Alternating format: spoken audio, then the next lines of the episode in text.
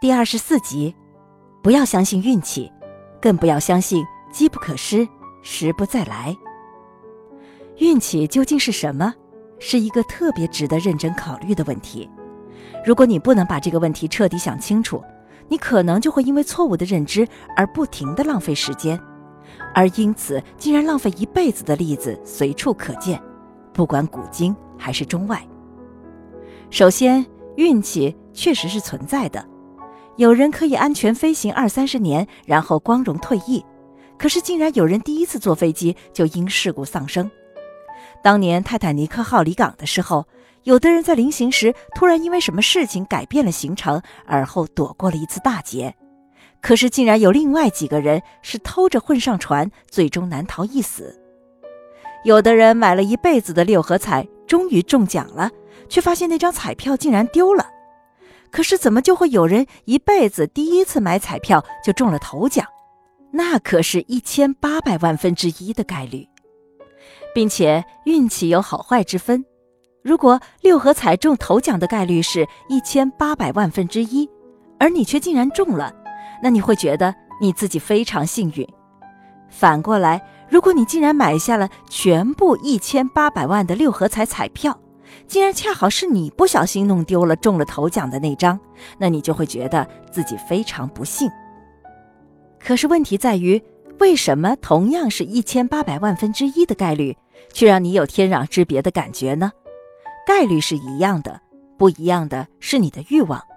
你觉得幸运的时候，是因为你的欲望得到了满足；你觉得不幸的时候，是因为你的欲望落空。所以说，从理性的角度出发，所谓我们能体会的运气，只不过是因为小概率事件发生而产生的感受而已。尽管概率有些时候是可以计算出来的，但肯定不是你能控制的。欲望尽管并不是总是可以被满足，却是你自己能控制，甚至可能完全控制的。浪费时间、虚度年华的人有个共同的特征：他们拼命想控制自己完全不能控制的，却在自己真正能掌控的地方彻底失控。一定要想清楚并记住这件事儿。相信运气其实是缺乏自制力的表现。我一直觉得自己在大学期间不小心认真学习了概率和统计，是一生受益无穷的偶然。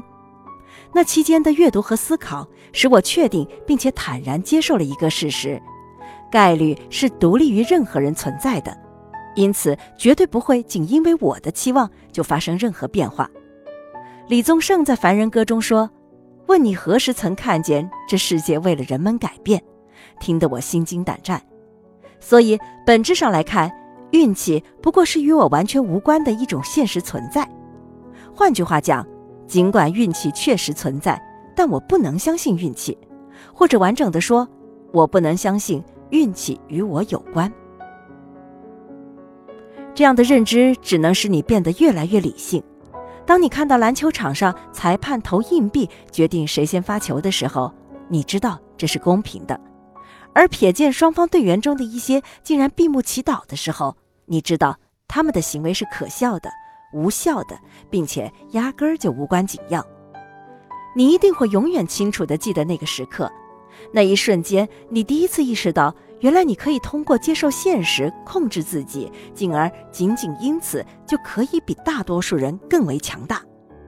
你开始理解为什么那么多的人迷信血型、星座，查黄历决定自己的运程，偷偷献祭求吉兆，或者背地里下咒，希望自己讨厌或者憎恨的人不得好死，无一例外。其实只不过是人们在面对自己完全无法控制的现实时，所表现出来的软弱无奈的另外一种方式。人们不喜欢，甚至害怕自己控制不了的事情，并且越是脆弱的人，越希望获得控制权。同时，越是意识到自己没有控制权的时候，就越是害怕。电影里最好玩的相关场景是一个胆小如鼠的人。哆哆嗦嗦地拿着枪，却对同伴大声喊道：“谁说的？我能搞定！”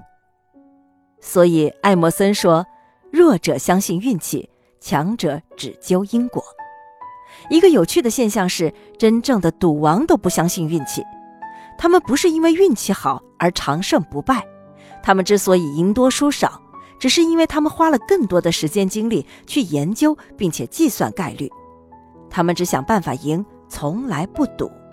而反过来，那些竟然相信运气又好赌的，却注定不得善终。好运气发生在你身上，你当然应该非常开心；坏运气降临在你身上，你应该平静接受。无论怎样，你都要继续生活，当然就还要继续面对你不能控制的事物。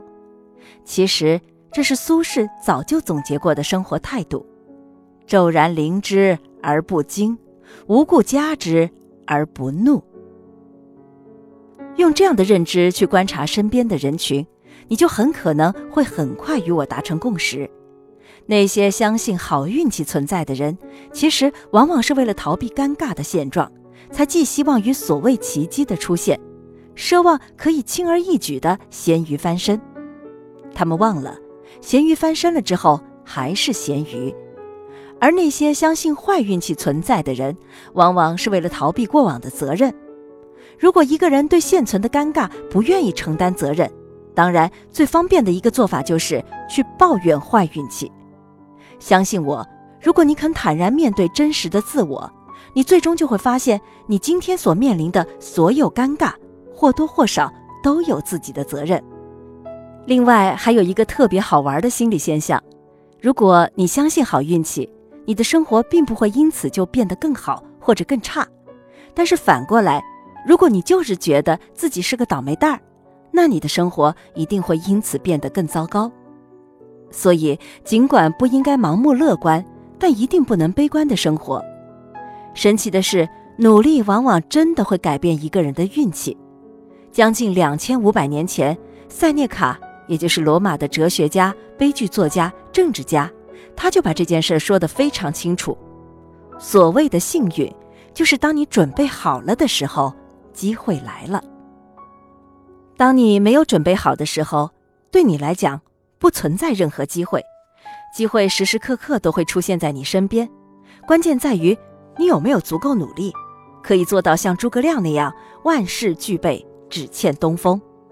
而当你准备好的时候，随处都有机会。而且所有的机会都是切实的，并且是可以把握的。我们也恰恰因此而崇尚努力，尽管奈特的观点确实是正确的。努力相对于另外两个因素，运气和出身，是最无足轻重的。但是我们可以看到很多现实的例子，有相当数量的人，不管是古今还是中外，都确实通过努力，最终改变了他们的运气。进而改变了他们孩子的出生问题。本集播讲完毕，感谢您的收听，欢迎您继续收听由安静的小黎为您播讲的其他节目。